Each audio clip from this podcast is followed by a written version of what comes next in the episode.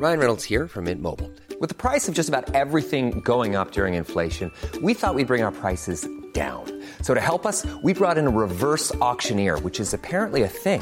Mint Mobile unlimited premium wireless. Ready to get 30, 30, bit to get 30, bit to get 20, 20, 20, bit to get 20, 20, bit to get 15, 15, 15, 15 just 15 bucks a month. So, Give it a try at mintmobile.com slash switch.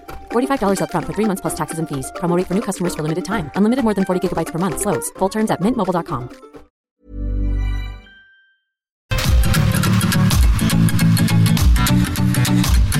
GastroLab es un lugar donde cabemos todos. Aquí encontrarás historia, recetas, producto, materia prima, vinos y un sinfín de cosas que a todos interesa, ya que con cocina y vino se aprende en el camino. Déjate llevar por el chef Israel Arechiga a un mundo delicioso. GastroLab.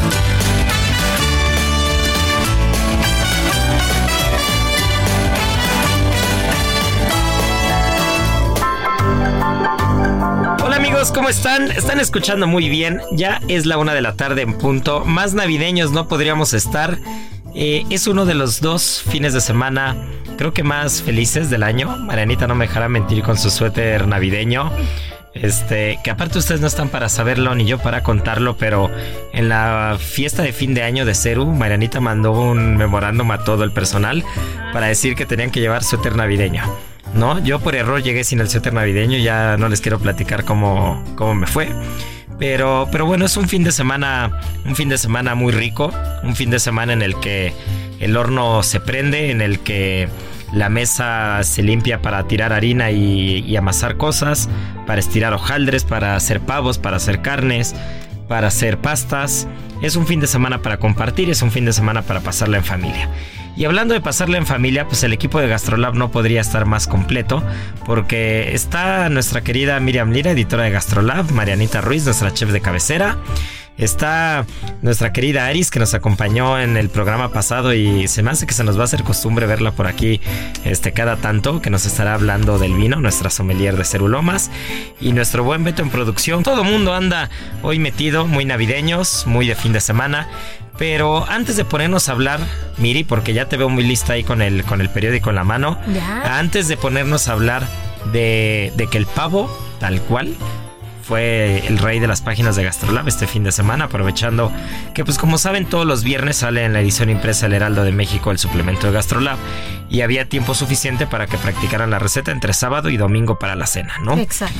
Pero antes de pasar con eso, eh, tienen, que, tienen que saber una cosa. Imagínense que estamos en una cabina muy pequeña, somos muchas personas, pero casi siempre la mesa en la que estamos, en la que estamos transmitiendo tiene chucherías. ¿no? De tiene, tiene de todo un poco, ¿no? Y a veces nuestro buen Beto, eh, cuando ve que venimos medio, medio apachurrados de que el fin de semana nos trató bastante intensos en el restaurante, nos da un poquito de azúcar, galletas, alguna cosa. Pero les quiero preguntar algo, sobre todo previniendo lo que va a pasar en la cena de Navidad. ¿Ustedes sí dan cacahuatitos, botanas, algo antes de empezar la cena o no? Uy, son fundamentales. Es que no hay prefiesta navideña sin una buena botana. O sea, tiene que tener tus cacahuatitos, algo bien servido para que la gente empiece como a disfrutar ya la fiesta, ¿no? No puedes llegar y todos así como Me estoy- las caras. Me estoy escandalizando porque porque todos, o sea, pero todos si estuvieran aquí hubieran visto así al unísono todo el mundo fue claro, por supuesto. A ver, Aris, tú sí tú sí das botanas Yo las pido, o sea, yo, yo soy la primera en pedirlas o en irlas a buscar. Para mí sí es Claro. indispensable cacahuates, papas, lo que sea. Para ti, Marianita. También, creo que de los 24 los 31 yo como pura botana y ya no ceno. Es que Exacto, ese ajá, ese es mi Es problema. hasta una estrategia, ¿no? Ajá, Del anfitrión. Ese, ese- no, sí o no, ese es mi problema. Les voy a decir por qué. Porque al igual que Aris, yo soy el que se las come. Y entonces siempre me enoja que cuando me quiero sentar, ahora que tuvimos un par de, un par de cenas en casa, este, esas cenas que, que el pretexto es diciembre y la Navidad y todo para unirte con amigos o, o con gente que tienes mucho tiempo pateando la cena para adelante y en diciembre dices, se tiene que hacer sí o sí, ¿no? Entonces, siempre me pasa que yo soy, al igual que Aris, el que o pide las botanas, o el que necesita ir por ellas, o el que tiene que tener la botana ahí. Pero llego al plato fuerte, al que llevas trabajando dos horas, tres horas, al que llevas invirtiéndole tiempo, y no hay manera que me lo pueda comer. ¿Por qué? Porque me comí tantos paquetes de papas y cacahuates y frutos secos y nueces y tonterías que no llego a la cena. Y es terrible que la gente no llegue al plato fuerte por andar botaneando tanto. Hay que hacer una estrategia, ¿no? Hay que ponerse límites también a la hora de llegar. Nada más un poquito de cada uno, porque luego sí parecen unos que hasta agarran el bowl que más les gustó y ya no lo sueltan. Ese soy yo. Ya no lo sueltan. Pero es que también tiene mucho que ver que, por ejemplo, nosotros el 24 trabajamos y generalmente no comemos porque ya, o sea, no nos da tiempo. Y No, ni llegas el y 24 picas- ni Ajá. nunca, ¿no? Pero y al menos yo en casa llego pico y yo soy la que tiene que servir la cena. Entonces ya tampoco me siento a cenar y ya es como de, bueno, pues ya comí botana y ya nada más me emparejo el postre. Pero yo creo que el 24 en particular es un día en que casi nadie come antes de la cena y ese debe ser el principal error. Yo me acuerdo que en entrevistas con nutriólogas que, que solía hacer en estas fechas, uno de los principales errores que comete la gente y de por qué sube de peso en estas fechas es porque el 24 y el 31 lo que optan es por no vamos a comer nada hasta que den las 12 de la noche. Entonces se pasan en ayuno total desde las 10 de la mañana que hacen su desayuno hasta la hora de la cena que es 10 de la noche. Son 12 horas de ayuno. Entonces evidentemente necesitas picar algo porque te saltaste una comida cuando deberías de hacerla, ¿no? En un rol de día a día de alguien que sí lleva sus tres alimentos rutinarios. ¿no? es que eso es lo que nos somos- pasa. Ajá. Yo creo que, Marianita, por eso no podemos enflacar. Sí. No, porque para nosotros no es 24 31, o sea, es todos los días, no, ya fuera de cotorreo. Sí, para nosotros diario es una comida, si bien nos va desde que te despiertas hasta las 8 de la noche. Y la comida fuerte a las 9, 10, 11 de la noche. Eso si ustedes de verdad Sí, se lo tienen que poner como propósito de año nuevo, porque no está chido, ¿eh? No es, o sea, yo entiendo que la vida de chef, esta pasión no desbordada es así, y ¿eh? demás, pero que no se puedan sentar ni a desayunar ni a es comer, que no, te voy a decir, no, ni siquiera es que, que te pongas en un traje así de decir, ay, este, soy el super cocinero que no come, ¿no? Y, roman- y, y vas, a, vas a romantizar el hecho de no comer. O no, no, no, es simplemente que hay tantas cosas que hacer en el restaurante y tienes tantos pendientes. A mí me pasa algo en particular. Piso el restaurante y me huelen. O sea, llevo un pie en el restaurante y ya tengo a alguien atrás de mí. Oye, chef, te estaba esperando para. Y entonces en el, en el que te pones a hablar con uno, con otro, ves los pendientes, te metes a la cocina, ves las reservas, todo. Y, y- y últimamente, no sé, este, si hay algún cliente que, que nos hace eso y está escuchando, por favor no lo hagan. Hay, quien llega a las 12.40 de la tarde, el restaurante abre a la 1.30, 2 de la tarde. O sea, tenemos gente que llega al restaurante a comer, deja toda la una y media que es tempranísimo para los estándares de Ciudad de México, pero bueno, el restaurante oficialmente está abierto a 1.30. Pero casi todos los días llega una mesa a la una de la tarde, o 12.50, o una y cuarto, o una 20. A la una y media ya tienes dos mesas sentadas, No ¿no? manches, ¿a qué hora se levantará esa Entonces, gente? No, digo, a las 5 digo, de la está mañana muy bien, está muy bien en el restaurante, pero si por alguna algún motivo, alguna cosa, hiciste la junta en la cocina, hic- hiciste el briefing, alguna cosa, y de repente ya te cayó la primera mesa, Ya cuando escuchas el ya cayó la primera, quiere decir que si no desayunaste o no comiste, ya se te fue a las 8 de la noche, ¿no? Aparte, bueno, también sí comes o algo, pero también está difícil porque pues tienes que estar probando todo el tiempo una línea. Entonces, o comes o comes como probaditas de todos los platos que siguen. Entonces, aparte, o sea, si echamos la suma de cuántas mesas son y de cuántos arroces piden por mesa, sí son muchísimos. Entonces, también yo hay veces que prefiero igual y comer poquito o desayunarme una avena o algo, porque sé que durante el servicio tengo que estar pruebe y pruebe pues los arroces que todos van de sal, la cocción y etc, etc, los refritos y pues, todo lo que vendemos.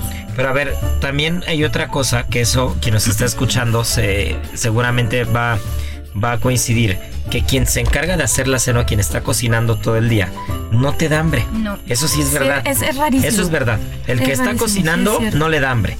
No le da hambre. Al día siguiente te quieres comer hasta la cazuela. Claro. Pero el día de la cena, o yo cuando llego a cocinar en casa para con, con amigos o la familia, lo que sea, no me da hambre. Me como tres tonterías y ya estoy lleno. Diría mi mamá que te llenas de olor. Pues sí, ¿eh? Pero creo que sí, sí es real, ¿no? Habría que preguntarle a alguien de, de los neurocientíficos, porque creo que sí tiene que ver algo que tiene directamente conexión con la nariz y una, una neurona en el cerebro que hace que creas que ya comiste después de olerlo, porque el primer contacto con los alimentos siempre va a ser la nariz. Entonces, digo, algún día traigamos a un neurocientífico que lo explique de forma correcta. Que tenemos no como yo. clientes, ¿eh? Que clientes que son Y que lo explique él, pero sí es real eso. Ahorita nada más esta tartita que tenemos aquí sobre la mesa, esta tartita vasca, nada más la voy a oler a ver si se me quita Sí. el que ya.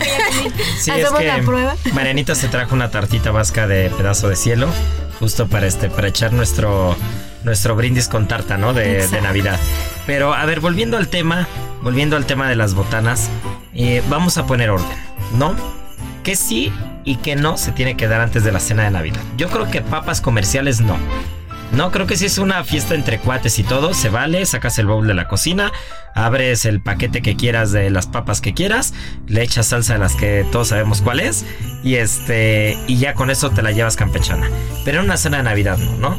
¿Qué botana si se vale Aris en una cena de Navidad? Que esté, que esté acorde a quien le puso dos, tres horas al pavo, la carne, a la pasta, a quien se aventó todo el día cocinando. Pues, pues hay muchas cosas que son sencillas y que no necesariamente si te tocó llevar la botana tengas que cocinar, ¿no? Pueden ser embutidos, o sea, jamón ibérico, pueden ser quesos, o sea, rebanados, que también se prestan muy bien. Además, siempre hay pan en, en las cenas navideñas, entonces se puede prestar para botanear eso.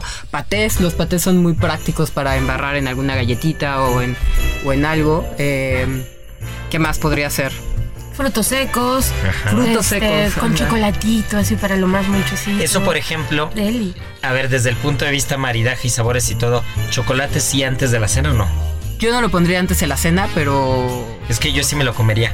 Oh, es que sí. es Eh, el otro día me regalaron unos pretzels con chocolate. Ah, bueno, Y- pero eso es- Ajá, me comí Solo dos o tres pretzels con chocolate y sentí que ya me había comido el postre, pero tan buenos que no podía dejar de comer. Evidentemente no llegué al Wellington, ¿no? Eso es, eso es lo que siempre me pasa. Tal vez sí poner algo como de verdura, no sé, porque parte de esta, o sea, yo voy a regresar como a ese tema que tocan mucho en estas temporadas de cómo hacerlo un poquito más sano, pero poner un poco de verduras al inicio te ayuda como a ir mitigando el hambre sin puras cosas como que te aporten calorías al organismo. No sé exactamente qué Por verduras. ejemplo, pero- en mi casa mi hermano que siempre es como muy producido siempre pone su dip del cachofas y un Ah, como ajá, que es, pero cool. con los corazones así troceados muy rico y pone pampita, tostaditas de pampita y siempre pone como tzatziki o algo así. Eso iba a decir. es un dip Siempre muy lo- Yo iba a decir que lo que más Muy me rico. gusta para botanear, o sea, si, si, si yo voy a cocinar y voy a comer realmente todos los tiempos, lo que pondría a botana sería un hummus.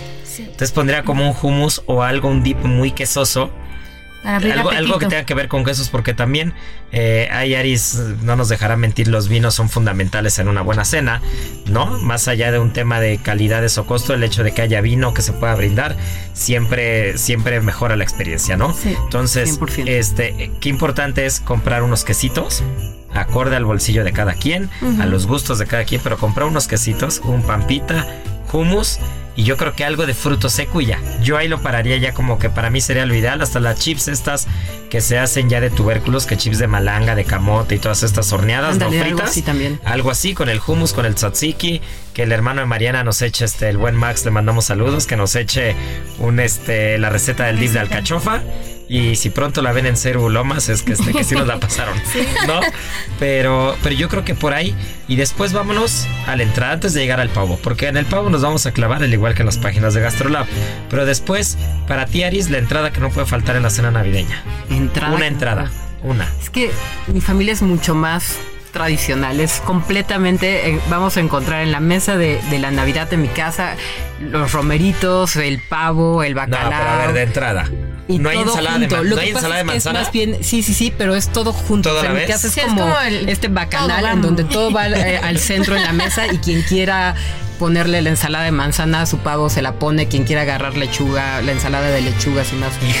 Entonces es más una onda de estas mesas grandes en donde cada quien va por lo que le gusta comer y ya está, más por decirlo de alguna que- forma que- tipo buffet. Ahora que dijo Aris, este, un paréntesis, pero se los, se los platico. El buffet más impresionante que he visto en mi vida se llama Bacanal y está en Las Vegas.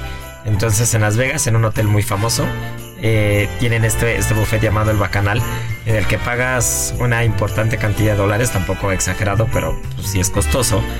Y de repente te metes.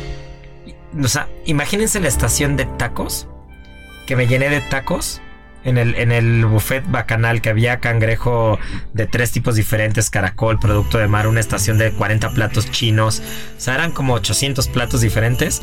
Había una estación de tacos en la que tenían un trompo de pastor más grande que el del Vilcito, con un comal con un comal giratorio así estilo Las Vegas, como Ah, giratorio con luces, pero señoras tirando tortillas a mano, ajá, con Elvis bailando Elvis en en medio, tirando tortillas a mano y unos tacos al pastor que yo creo que están en el top 3 de los mejores tacos al pastor que me he comido en mi Qué vida. chido. Y no me parece extraño porque tanto Las Vegas como Chicago, como Nueva York, como eh, Florida no tanto, pero como California, pues hay una comunidad mexicana muy grande que, que saben cocinar, ¿no? Que tienen mucho tema en las manos. Pero bueno, me imaginé eso cuando dijiste la Ah, sí, bacanal. pues- pues me así, imaginé ese o sea, buffet en tu Ese- casa. me, me imaginé así. esa entrada en tu casa. sí, sí. Entonces, aquí no hay de entradas, es como más. Eh, Más a la libertad de cada quien. O sea, O sea, es guerra, es guerra sin es- cuartel, es sí, todo exacto, contra es todo. mejor Pero es que así son todo. las fiestas navideñas en todas las familias mexicanas, ¿no?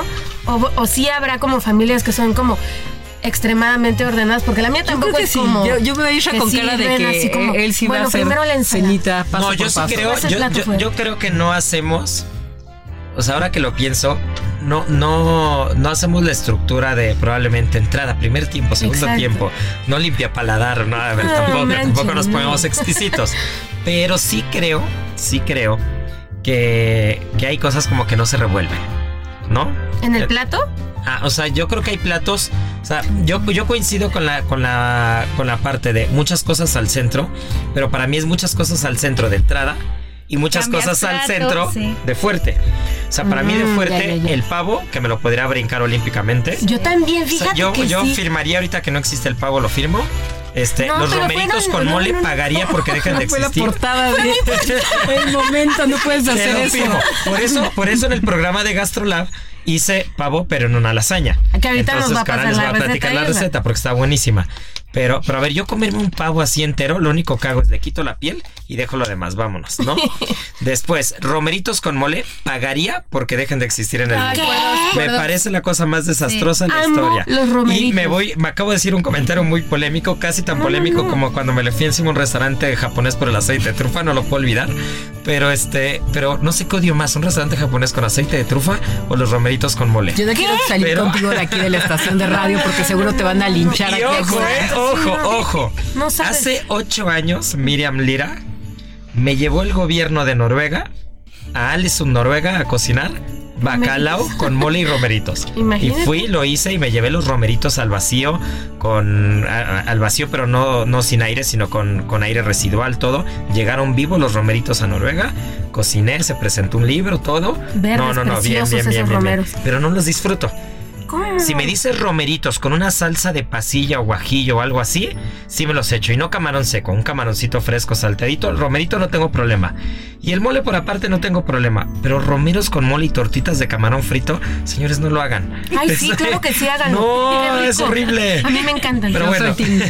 Yo soy tu team, que lo sigan haciendo. Ya Yo le voy a quitar a mi mamá su gusto por hacer romeritos Sí, y bacalao no, jamás en la vida. Oye, todo el mundo ahorita en la cazuela. Sí, no, no es cierto, no es cierto. Soy muy extremista con el tema de los romeritos y el mole. Pero, pero de verdad es algo que no disfruto. Al igual que el pavo. Siento que el pavo es un cliché de estas épocas.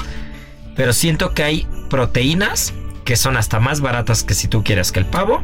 Que son más fáciles de hacer y que son más ricas que el pavo. Yo, yo antes de hacer, yo antes de hacer. Y lo mismo pasa con el lomo de cerdo. Amo el cerdo. El cerdo me puedo comer hasta los andares, dicen en España. Pero yo un lomo de cerdo no lo cocinaría ni por error. O compro pierna y la meto en salmuera y que tenga grasita, que tenga jugo. O compro la bondiola como la cabeza del lomo, que esa sí tiene grasita infiltrada. O las costillas, la costilla con falda. O sea, siento que hay tantas cosas, la panza, la barriga, hay tantas cosas del cerdo, que el lomo es la cosa que menos sabor tiene el cerdo. Entonces, ¿por qué enclocharte en hacer un lomo? Que te quede jugoso cuando estás agarrando la parte más seca del cerdo. No, pues mejor agarra una parte con más infiltración y que te quede rica y no te preocupes porque te quede jugoso. No, preocúpate porque te quede rico. Entonces creo que tanto el- el lomo de cerdo como el mole con romerito como el pavo entero creo que son platos sobrevalorados en esta época. y unas buenas costillas de cerdo, una buena pierna de cerdo adobada. Creo que un roast beef, una carne así de res con grasita asada. Creo que este camaroncitos en otras versiones, no en camarón seco. Creo que las sopas son infravaloradas en, Ah, en sí. Navidad y hay muy buenas sopas. Te puedes echar una sopa de calabaza de Castilla, una crema de queso brie, una sopita de pescado, hasta las lentejas es una cosa tradi- muy tradicional. Por ejemplo, Más Francia, Año Nuevo, ¿no? Francia y Navidad. Francia y Navidad es igual a lentejas, ¿no? Entonces es como un tema, un tema muy navideño. O sea, hay como muchas cosas. El bacalao es infravaloradísimo en México porque pues ya lo hemos platicado en muchos programas, pero hay muy buenos bacalaos de muy buena, de muy buena calidad. Pero creo que, creo que esos platos yo no los tendría en mi mesa. Ojo, en esta cena, en esta Navidad, los voy a tener porque ya sabes, alguien lo lleva, la suegra lleva uno, Claro. la amiga el otro, tal, tal, y al final vamos a tener todos los platos porque ahí están, porque son parte inherente de la Navidad. Pero eso no quiere decir, no nos engañemos de que están muy ricos.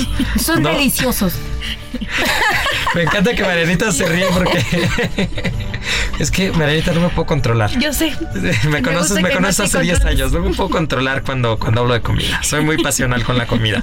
Y creo que este, creo que hay cosas que un filete Wellington, por ejemplo, es hermoso. Ah, bueno, es Prefiero- y además. es Prefiero eso con lomo de cerdo. ¿No? Entonces, creo que ahí va la cosa. Pero a ver, nos quedan un par de minutos. Producción ya nos está correteando porque ya vio que estamos echando mucho chisme.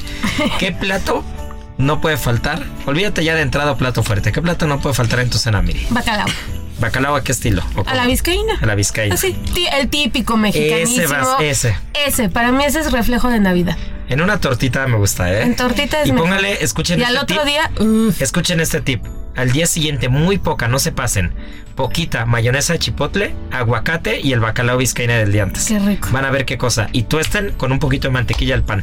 Quede crujiente y quede súper rico. Marianita, ¿qué plato no va a faltar? Seguro también el bacalao. ¿Sí? ¿De qué, de qué manera? Pues eh, nosotros diríamos que a la veracruzana, La pero a la vizcaína. Ok. Pues miren, Bacalao va ganando, los romeritos de, de Aris y su bacanal en casa. Y este, y en mi La casa. ensalada de manzana también está ahí siempre. Sí, la ensalada de manzana a mí me encanta. Mucha gente no La la, que quiere. siempre se queda. Pero no, Por no supuesto siempre que no. Tiene que se quedarse. acaba, ¿no? En mi casa hacen como 5 kilos de manzana porque Órale. todos no la pelean. Ahí va el último tip antes de irnos a comerciales para la ensalada de manzana. Si compran piña en almíbar, no pasa nada. Escúrranla y hácenla.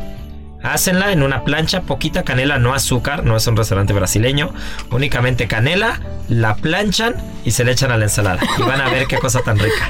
Pero bueno, esto, soy el Grinch de la, de la comida, ¿verdad? Me, me voy a venir disfrazado del Grinch. Todavía hay Pero tiempo, bueno, todavía hay tiempo. este, me encanta que se diviertan. Estoy seguro que quien lo está escuchando ya entró en polémica. Me van a escribir híjole, para, para asesinarme. Me van a mandar segundos. fotos de sus romeritos. Se van a decir, los míos sí están buenos, no has comido los correctos. Claro, claro. Ok, estoy, no de acuerdo. gustan. Pero a ver, si, si, si por algo me caracterizo es porque digo lo que pienso. Está ¿no? Entonces, ¿para qué le hago al cuento y digo, ay, sí, qué delicia si, si hay cosas que son mejores? Pero bueno, esto es Gastrolab. Falta la segunda parte. Se puso buenísimo el programa. Ni siquiera hemos empezado con el pavo, con las páginas de Gastrolab.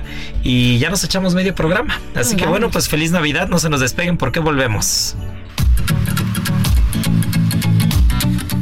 Gastrolab, el lugar donde cabemos todos.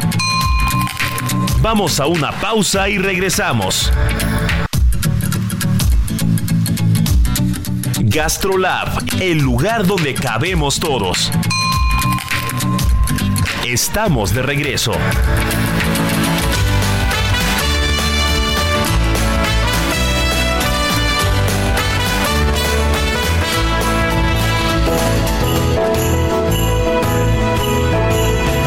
Pues ya estamos de vuelta. Gastrolab está con ustedes. Y bien dicen que estas son épocas para reflexionar. Y tuve todos los comerciales para reflexionar sobre el pavo. Tres o cuatro minutos. Tres o cuatro más. minutos para reflexionar sobre, sobre mis comentarios eh, en contra de la fama. Para no de la calidad del pavo, de la fama. Respiraciones. Sí, lo que digo es, lo que digo es que no es que sea malo el plato, pero digo es que hay tantas cosas en la gastronomía mexicana que por qué pues escoger lo más chafa. Pero a Oh, ver, que la canción. pero a ver, a ver. Vamos por orden, vamos por orden. Ya que estamos en el tema del pavo, les vamos a ayudar porque nos encanta ayudar y Gastrolab es un programa que ayuda. Exacto. ¿No? Entonces, anótenle bien porque esta receta no se las va a pasar nadie. Alguna vez ya se las pasé en tele, ya se las pasé. 2 litros de agua, 100 gramos de sal y 50 gramos de azúcar. Esa es la receta mágica del pavo. 2 litros de agua, 100 gramos de sal, 50 gramos de azúcar. Lo multiplican por 3 o por 4 recetas hasta que puedan cubrir el Hiring for your small business? If you're not looking for professionals on LinkedIn, you're looking in the wrong place. That's like looking for your car keys in a fish tank. LinkedIn helps you hire professionals you can't find anywhere else, even those who aren't actively searching for a new job but might be open to the perfect role. In a given month, over 70% of LinkedIn users don't even visit other leading job sites. So start looking in the right place. With LinkedIn, you can hire professionals like a professional. Post your free job on linkedin.com slash people today. Por completo. Y de preferencia, dejen el pavo remojando de un día para el otro. Si compraron un pavo que ya está ahumado, cocinado, pues evidentemente no lo hagan, por favor, porque su pavo ya está cocinado. Si el pavo está crudo, es la mejor manera en la que van a, van a poder asegurar de alguna manera que el pavo no se seque, ¿no? Entonces, ya partiendo de ahí, yo creo que hay cosas divertidas con el tema del pavo. Entiendo que la tradición, que las recetas como con la carne con la carne molida adentro, que si la carne molida tiene pasas, que si tiene aceitunas, que si tiene alcaparras, que si tiene manzana, lo único que decimos es no es un chile en nogada, no le pongan este acitrón, aparte que está prohibidísimo, no podemos usar acitrón ahora mismo, es una especie en peligro de extinción. Entonces la biznaga de donde proviene el acitrón, por supuesto, pero eh, yo por ahí probé alguna vez un relleno que tenía chilacayote en lugar de acitrón y estaba bastante bueno.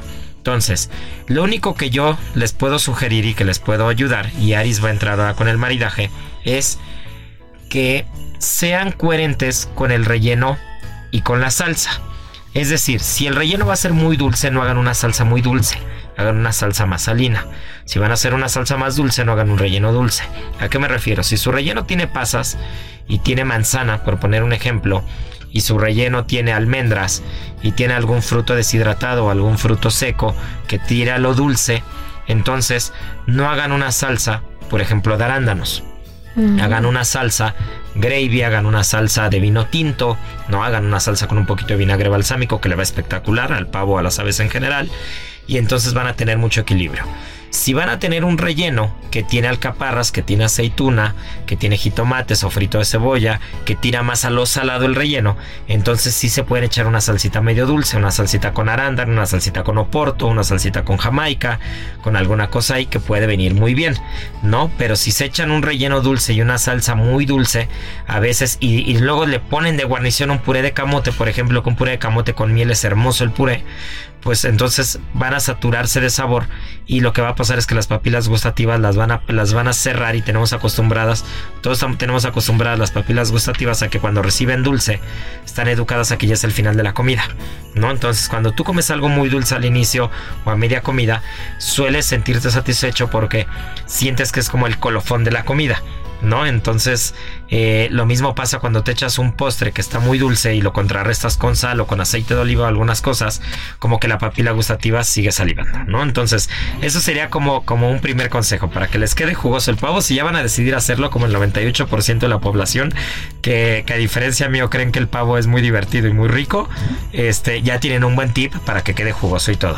¿Qué hay con el maridaje, Aris? Ok, bueno, el maridaje en estas fechas es como un poquito controversial también porque no a todos les gusta lo mismo y la verdad es de lo que se trata es de que todos estén un poco a gusto en la mesa, ¿no? Un poco bastante a gusto, deberían de estar en sus mesas. Pero siguiendo esta, esta lógica de vamos a abrir el estómago para que se prepare para comer un montón de cosas en la noche, yo sí empezaría con, un vinito blanco, como con mucha acidez y mucha mineralidad. Eh, yo abriría con un albariño, 100%. O sea, antes recibiría a la gente con un albariño si pudiera, o con un verdejo, que, que te haga salivar y que te esté jugando así, o incluso con una manzanilla o un fino, ¿no? Así. Para quien nos está escuchando y, y, necesita situarse sobre todo, igual y no tiene tanto conocimiento en tema de vinos o está arrancando en el tema del vino, un albariño, ¿qué sería? Ok, un albariño es un vino blanco eh, que es aquí en México se consigue muy fácilmente la uva. La uva es la, la uva es albariño, es un vino blanco hecho en España. Así lo dejamos de simple, no hay que decir más cosas. Que tiene como característica que casi siempre es muy mineral y tiene muy buena acidez. Entonces, como para abrir como aperitivo, funciona muy bien. Yo también podré abrir eh, con un eh, vermut blanco. Hay un vermut blanco que venden aquí en la Ciudad de México que está hecho justo con uva albariño, que es de la zona de Ah, se me fue de donde son las albariños, se me fue ahora mismo. o sea, en Rías Baixas, en de, de la, Rosal, sí, de la zona de Rías Baixas. Pontevedra, por ahí, ¿no? Y entonces. De Galicia. De Galicia, Galicia era lo que quería decir.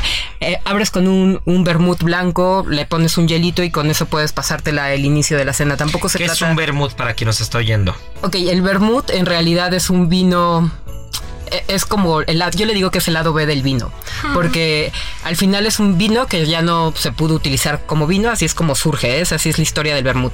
Y entonces generas un con un alcohol puro, mezclas un montón de especias o de lo que tú quieras poner en ese alcohol puro. En el caso de el que les estoy platicando que es blanco, de hecho tiene pimientos en la mezcla de especias y de hierbas y, de lo que decides poner. También puedes poner frutos o pieles de naranja, de limón, de toronja, de, de mandarina en esta época y lo dejas eh, macerando en el alcohol. Y luego esa maceración se la añades al vino que está por echarse a perder o que ya no es para tomárselo. Y entonces lo que haces es generar otra bebida a base de vino, pero ya fortificada, digamos. Y eso se puede tomar directamente. El alcohol debe de ser bebible, ¿no? O sea, hay, hay, lugares que venden alcohol puro para beber, ¿no? Que es el que se utiliza para hacer maceraciones regularmente. La gente que hace coctelería sabe muy bien en dónde conseguir. Em, abriría tal vez con eso. Y ya luego para la hora de la cena, ahorita que mencionaste las dos recetas de, pavo, lo que se me vino a la mente a mí fueron vinos que tienen mucho más la estructura de uvas. Eh, mucho más frescas, rojas. Estoy pensando en vinos tintos, pero uvas más como una Pinot Noir, como una Gamay, que son como uvas que de pronto no suenan tanto, pero hace, se crean vinos que tienen mucho, mucho aroma fresa, frambuesa, cerecita, que son como muy fáciles en la nariz de entender, porque no hay grados de complicación muy altos y todos todos los aromas primarios los cachamos en el vino, ¿no? De lo que se trata es de que todos estemos a gusto. Entonces, si ya te meto vinos muy complejos, va a estar muy feliz el que lleve el vino, por supuesto, que los lleve de todas formas a la cena y que él sea feliz y todo. Sí, no dejen de compartir sus joyas. No, dejen de compartir sus joyas, pero ah, siempre hay que tener un vino que sea como base, ¿no? El que huele a frutos, el que no se exponencia mucho la parte de la tanicidad y que puede ir muy bien con cosas como mezcladas con arándanos, con que son como cosas que se utilizan mucho en esta en esta época. Y el vino tinto yo lo bajaría de temperatura tantito para que en el momento que esté en la, en la mesa pues juegue un poquito el papel de vino blanco también, que resalte más la acidez y pueda ir combinando con cosas como las que tú dijiste. Ahora, ¿qué pasa si el pavo en lugar de hacerlo entero, que esa, esa receta para que veas me gustó mucho, porque es una receta que nosotros hacemos de repente, de hecho en Ceru Miami vamos a servir, o estamos sirviendo, estamos por servir en la cena de Navidad, eh, un rollo, una balotines, como se llama correctamente el plato, una balotine de pavo y también la vamos a hacer para Año Nuevo y es una balotine de pavo que está rellena, al menos la que hacemos en Ceru Miami y en Ceru San Ángel que también estamos haciendo pavos y todo, eh, que se rellena con pistache, que se rellena con foie gras, que tiene una salsa de oporto, ¿no? Es, es, un pavo espectacular que igual se mete en la salmuera que les di la receta y que queda bastante jugoso, que se enrolla. Esa parte, por ejemplo, ese pavo ya me parece interesante, ya me parece ya divertido. ¿No? Porque tiene un relleno tienes una superficie única, que ese es mi problema con el pavo. Mi problema con el pavo es que de 10 personas que lo van a comer, 3 van a comer perfecto y las otras 7 van a comer una parte medio seca o pasada de cocción o, que, o que le falta un poco de cocción, ¿no? Pero lo correcto, por ejemplo, eso lo hace José Luis en San Ángel. Lo que está haciendo es quita las piernas y los muslos del pavo, los cocina por un lado y por otro lado cocina el pavo entero. Y después ya para armarlo, para entregarlo, lo ensambla. Entonces, así es como en Ceru San Ángel nos quitamos el problema de que tres personas coman perfecto al punto de cocción y siete no. Es una gran Pero estrategia. Hay que, hay que saber, hay que deshuesarlo impecable, que no se vea que lo deshuesaste, quitar la pierna y el muslo, la hacemos una cocción al vacío, después la sellamos, queda jugosa e impecable y la pechuga con dos horas de cocción tienes.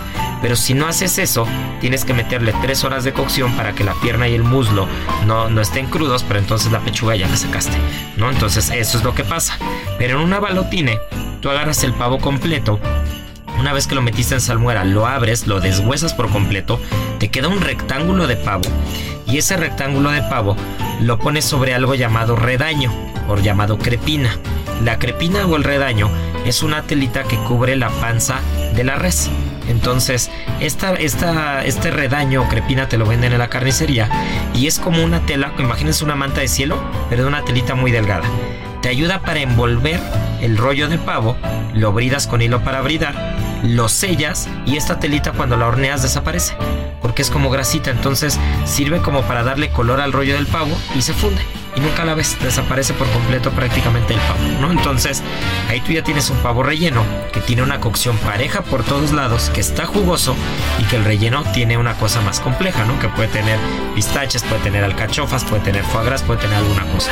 Si es algo así que la receta la tiene en, Gastrolab, salió en Gastrolab sí, esa sí, receta, sí, me es un roti de pavo con oporto, moscatel y foie. Uf, ahí y por ejemplo, la verdad es que está deli. para que Sí. Si todavía están a tiempo de, o si no para Año Nuevo también. Sí, Bueno, también se vale. A ver ahí el Ahí, maridaje. ahí sí me iría más por otro tipo de vino. Me estaba acordando justo cuando hablabas de unos Biognier que estuvimos catando el otro día Ay, en el restaurante rico. que Francés. Ajá, francés, que es de, de una zona donde el vino blanco es como con mucha textura. O sea, la uva Biognier lo que te aporta es muchísima textura, parte herbal, pero mucha untuosidad también. Es como son Es como meloso el vino, Vinos melosos, cremosos, o sea que cuando los pruebas si- sientes como la melosidad del vino, ¿no?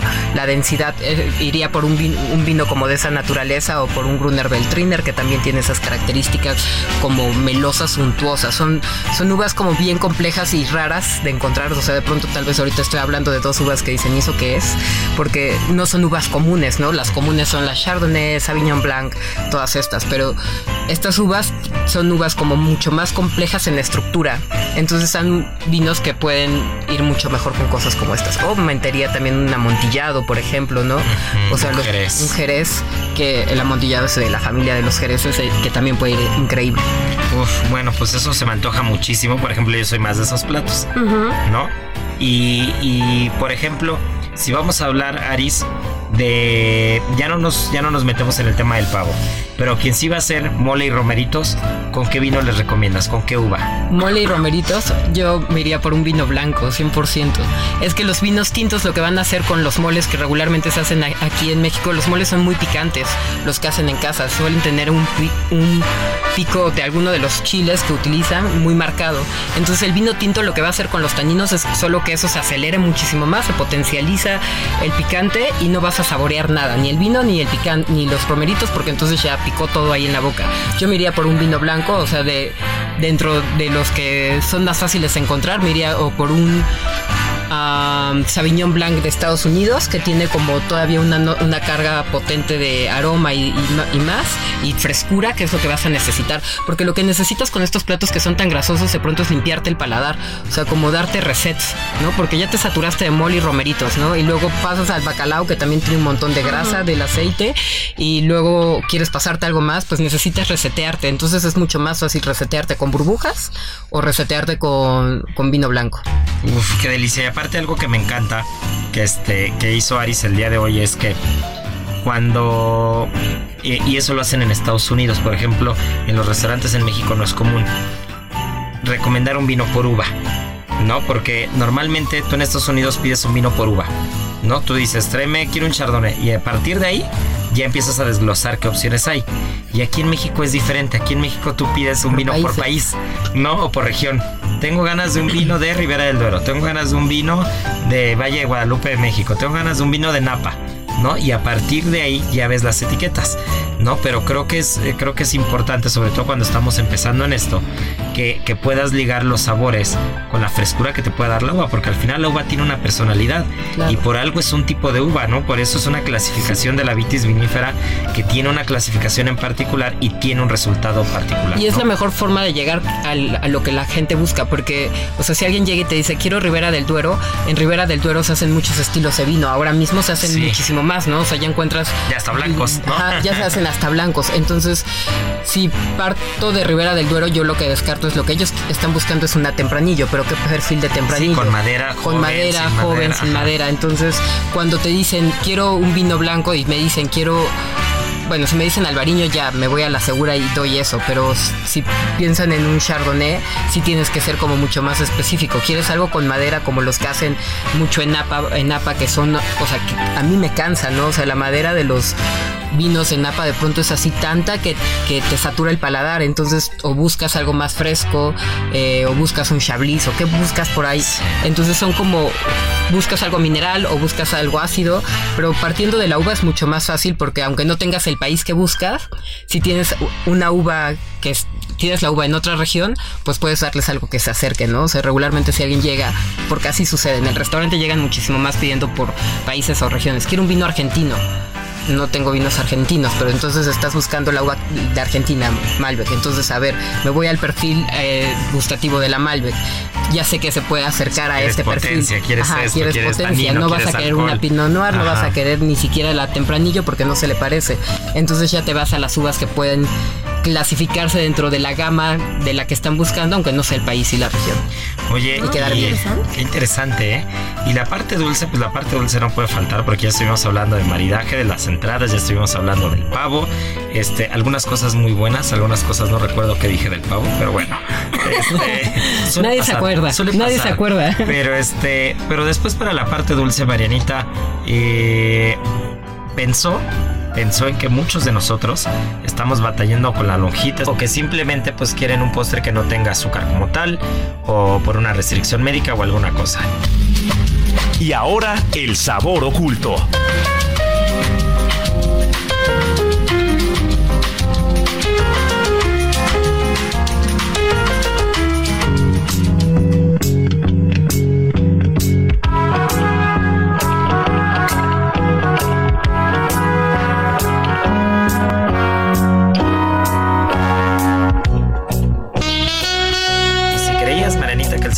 Nos lo íbamos a brincar por ser Navidad. Pues no, porque la verdad es que traes un, un sabor impresionante que quien nos está escuchando seguro va a querer correr, no a la tienda, sino al jardín para hacer huequito y plantar algo, ¿no? Sí, pues el día de hoy decidí traerles la stevia porque aparte, bueno, les voy a platicar la historia, pero también al final eh, sé que hay muchas personas que para esta época pues sufren un poco por el tema dulce. Pero pues bueno, vamos a a partir de que esta planta es de origen eh, paraguayo, justo en la frontera con Brasil. Eh, hasta el siglo XIX no la empezaron como a usar como tal, pero eh, los, indígenas guaraníes ya lo ocupaban para endulzar y porque también para ellos eh, les muchísimo para la debilidad física, para la presión arterial, problemas estomacales, intestinales y con problemas de la piel, incluso de los hongos y los pies. Después empezó a ser muy popular porque se dan cuenta que muchísimo antes de que ellos empezaran a hacer esto, era con lo que endulzaban el té mate. Entonces ya lo ocupaban mucho los indígenas y después, cuando fue la Primera Guerra Mundial, ellos como que quisieron hacer uso de este, este dato y trataron de meterlo como para los los soldados porque también eh, ayudaba mucho como la esta parte dulce para los pues para los fríos. Pero dejó pues más bien no funcionó porque era muy difícil acceder a esta planta entonces eh, pues otra vez como que no entró en desuso pero pues no era tan popular hasta que en 1950 Japón fue de los primeros en empezar a popularizarlo y por ejemplo en Estados Unidos se empezó a popularizar hasta el 2008 porque ellos tienen una cosa que se llama Administración de Alimentos y Medicamentos que ellos decidieron que no era tan bueno entonces después de hacer muchos estudios y muchas cosas eh, fue hasta el 2009 cuando ya fue como ya lo pueden ocupar y empezaron a comercializarlo. Ya como que dijeron siempre, que dice mamá que siempre sí, que siempre sí se podía y este, y lo más importante es que se entienda que la stevia es una planta, no es una marca. No es una marca de sobrecitos, no es nada. Es una planta como tal. Porque cuando la gente eh, piensa en stevia, y lo, liga totalmente a una marca comercial. Pero no, realmente es una planta y hay gente que tiene sembrada su plantita de stevia en casa y cuando hace un té, cuando hace alguna cosa, la arranca la hojita y la tira. Porque si ustedes han probado, la hoja es súper dulce. O sea, sí es muy dulce la hoja. De hecho, la comparación o el poder edulcorante en comparación al azúcar de caña es de 200 a 300 veces más. ¡Wow! Es bastante más. Por eso, este, por ejemplo, la stevia no se mide en peso, se mide en volumen porque también es como más ligero. O sea, por ejemplo, si su receta le pide una, una taza de azúcar, esa misma taza la llenan de, del endulcorante y va a ser en volumen, que si lo pesan seguramente serían como 15 gramos. Pero aparte, bueno, aparte de todo eso también tiene otros beneficios a la salud, como por ejemplo protege mucho el esmalte dental, porque al final al ser un componente natural, eh, hace hace como una capa que protege a las bacterias y produce un ácido. Entonces te los mantiene blancos muy bonitos o también favorece la digestión, obviamente para las citas de pérdida de peso y pues sí, la parte importante es que este es un, pues, eh, pues es un dulce ideal para las personas que tienen diabetes porque promueve la producción natural de la insulina. Pues mira, qué, qué, qué, tema tan interesante, este tan completo y sobre todo que vemos muchas personas que sí sembramos cosas en el jardín, ¿no? Que eso está súper padre. Eh, digo, ya, ya, ya, no voy a ser tan grinch el día de hoy, pero no le echen azúcar al café también, por favor, no hay cosas raras. Pero bueno, una hojita, una hojita de stevia al té, este, esas sí se las podemos permitir, ¿no? Pero a ver, Maranita, nos quedan un par de minutos y está buenísimo el programa, pero ¿qué postres se te ocurren, así a bote pronto, que para la cena de Navidad puedas usar la plantita de la stevia? Yo le recomendaría cosas como sin horno, que fuera como una natilla, una bavaresa, una mousse, porque al final si no dominan todavía, el azúcar siempre influye muchísimo en un, en un bizcocho o algo para hornear, porque si te pasas te va a colapsar pero y te va a quedar muy dulce. Entonces yo si es la primera vez que lo ocupen, intenten con cosas frías que sean como para cuajar, que ahí sí no hay como margen de error. Por ejemplo, apenas hicimos una mousse de frutos secos muy rica, entonces podría ser, eh, no sé, si tienen en casa eh, macadamia o nuez de Castilla, la que sean, la pueden hervir con, con leche, un poco de nata, vainilla. Si quieren un poquito de, pues, de especia le ponen y lo dejan casi reducido a la mitad. Después retiran los frutos secos, los pican y van a ocupar como lo pueden poner en el molde hasta abajo del tropiezo y entonces ustedes le pueden ir poniendo poco a poco la cantidad de dulzor que quieren y ya solamente lo ponen en el molde a que, que cuaje y ya está. O le pueden poner la hoja mientras esté hirviendo con el fruto seco, ¿no? O sea, tienes la plantita, le rompes tres hojitas o dos, la pones y esperas a que suelte el dulzor que es y ya después quitas la hoja, ¿no? La retiras. Que en el tema de infusión eso sería como lo correcto, ¿no? Sobre todo pensando no en un polvito o en un sustituto, sino pensando en la planta naturalmente hablando, lo ideal sería eso, ¿no? Como una infusión y después irle midiendo el agua a los camotes, ¿no? Si es una hojita, si son dos hojitas, si son tres y después retirarla, ¿no? Sí, eh, pues sí creo que es lo ideal, pero sí en cosas frías para empezar ya después que se hagan unos másteres, entonces ya con cosas para hornear. Y, pero ojo, importante, acuérdense que las plantas normalmente son eh, liposolubles, entonces si lo quieren ocupar para algo caliente, vaya, infusionen en la mantequilla, por ejemplo. Ah, qué interesante. Bueno, pues este esos tips están muy buenos. Ya tienen la cena armada, tienen el maridaje, tienen el postre, tienen el tip para no engordar con el azúcar del postre, sino volvernos muy naturales con el tema de la stevia. Eh, y, lo que también tenemos es la adivinanza esta semana, porque la semana pasada no hubo adivinanza. La semana pasada, la verdad es que fuimos muy barcos y, hicimos el regalo en directo. Lo hicimos este, a todos aquellos que nos estuvieron consintiendo y que también ya vieron que los consentimos, ¿eh? No nos pueden dejar mentir que así fue. Y este, pero esta semana no podemos no hacer la adivinanza porque es casi la última del año, ¿no? Entonces, vamos a, vamos a hacer una, una adivinanza bastante sencilla. Que nos digan, que nos digan cuál es el origen, esa está buena, porque, porque seguro tiene mucha historia. ¿Cuál es el origen? A ver si con eso, con eso me logro convertir al, al, al moleísmo y al, y al romerismo. ¿Cuál es el origen del plato de los romeritos con mole? Porque el romerito finalmente es un quelite. Y el mole pues tiene eh, una tradición totalmente prehispánica, entonces seguramente el origen del plato tiene mucha historia. Así que nos digan la historia, a dónde remonta ese plato y en una de esas nos animamos a probar uno que esté muy bueno y, públicamente doy mi, disculpa hacia los romeritos con mole, pero por ahora no. Entonces, que pasen una muy feliz Navidad, que, que disfruten en familia. Muchas gracias por escucharnos, qué gusto estar aquí con toda la familia de Gastrolab Radio, estar con ustedes como todos los fines de semana. Nos escuchamos la siguiente semana para el último programa del año. Justo Año Nuevo cae en domingo, domingo a lunes. Entonces hay mucho que cocinar todavía, hay muchos vinos que decantar, hay muchas copas que, que limpiar, hay muchos vinos que probar y hay muchos hornos que prender. Ya saben que tripa vacía, corazón sin alegría. Aquí concluye otra emisión más de Gastrolab, el lugar donde cabemos todos. Déjate llevar por el chef Israel Arechiga a un mundo delicioso. Una emisión de Heraldo Media Group. Gastrolab